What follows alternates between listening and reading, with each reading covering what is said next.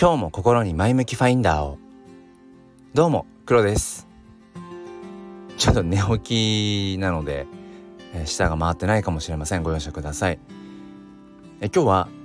価値の、えー、正体についてお話をしていきたいと思います。このチャンネルは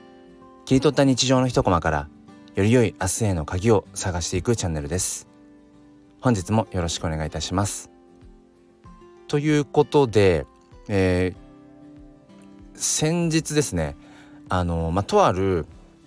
うん、まあ、ものを僕はあのまあ求めて、えー、あちこちと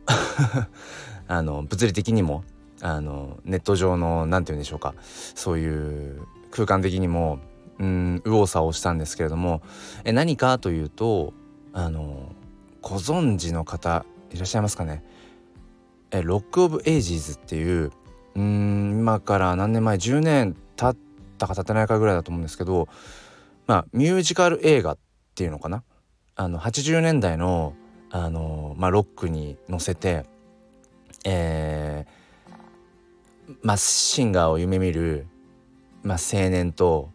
まあ、青年、うん、若者、まあ、男女2人を主軸としたうんまあ夢とか恋とか、まあ、そういったあのー、まあ、いわゆる王道のうんなんかストーリ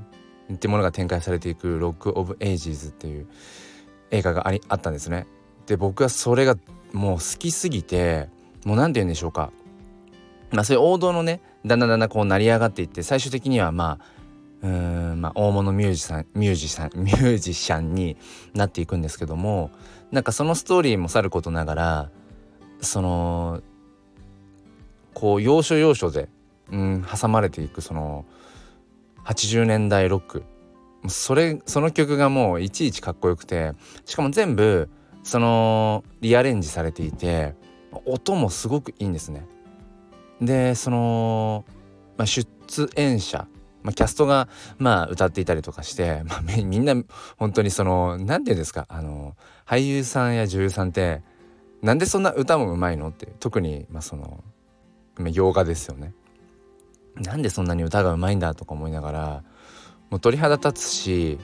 なんかそのともすると原曲よりもかっこよくなってるからなんかもうニヤニヤしちゃうんですよね。そうであのー、まあちょっと話は一旦ねその本題の方に戻っていくんですけどもその「ロック・オブ・エイジーズの」えっ、ー、とまあサントラをあの Apple Music でたまに聴いてたんですね。で過去に、うん、本当にその中でお気に入りの曲。もともとはジャーニーのあの曲なんですけども「Don't Stop Believing」っていう曲があってそれはもう好きすぎるからあの iTunes の方でもう購入してたんです。でもなんかこの度あのそれを聞こうとしたらなんか聞けなくて。理由は全くわからないんですけれども購入済みになってるんだけど iTunes ストア上では購入済みになっているんだけれども Apple Music の方で聞こうとするとあの灰色っていうんですかね。もうそもそも選択できなくなっちゃって。で何をどう試しても全くダメででそもそもなぜその曲を今まあ、その聞きたいかというとあの、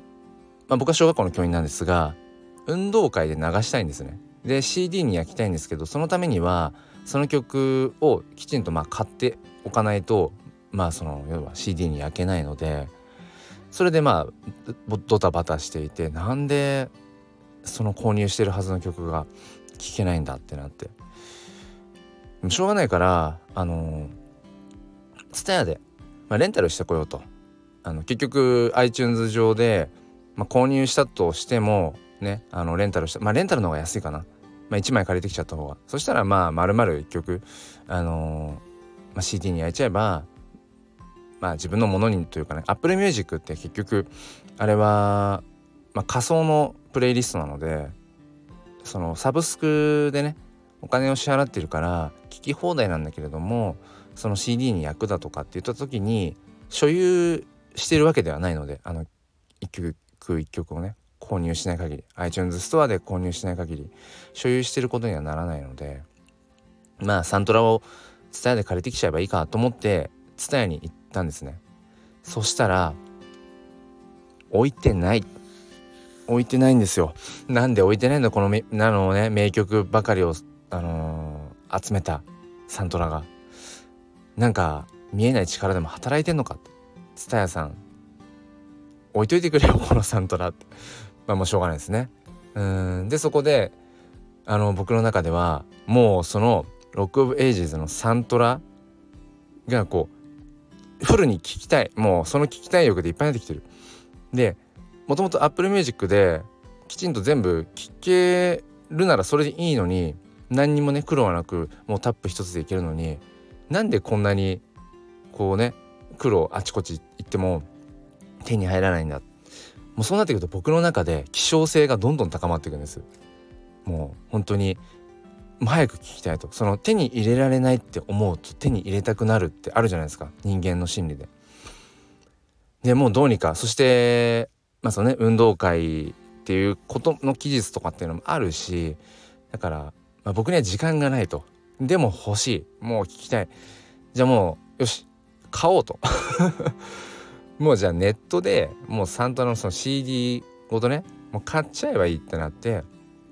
えー、結局、まあ、メルカリだとかアマゾンだとか、まあ、楽天だとかでこうバーって見てでも新品で買うのなんか悔しいじゃないですか。ねこう Apple Music でうんほとんどの曲は聴けてるわけだし iTunes で買うことだってできるしでもその本物の本物本物というかその現物の CD を買おうね原価でえーと、定価で新品で買おうとしたらなんか悔しいじゃないですか。お金。もっとかかっちゃうから。だから、まあ、ちょっとこう中古とかで、うん、あれこれ探して。でも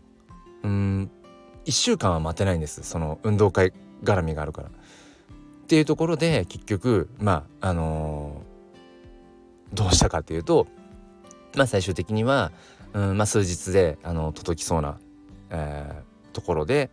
うんそして値段的にもまあこれぐらいが妥当かなっていううんあたりで、えー、まあ、最適解のものを見つけることが できましたという、まあ、今回のね、えーと、お話からそのちょっとねエピソードとしては長くなってしまったんですけれども、うん、その価値っていうのはやっぱりその希少性っていうもの、うん、それがやっぱ重要になってくるなってことを改めて身をもって感じました。でもともとそのものすごく欲していたわけではないものがその簡単には手に入らないんだっていう風になってくるとそのどんどんどんどんやっぱりその欲求が増していくんだな要はその購買意欲に駆り立てられていくんだなってことを本当に今回ね感じました。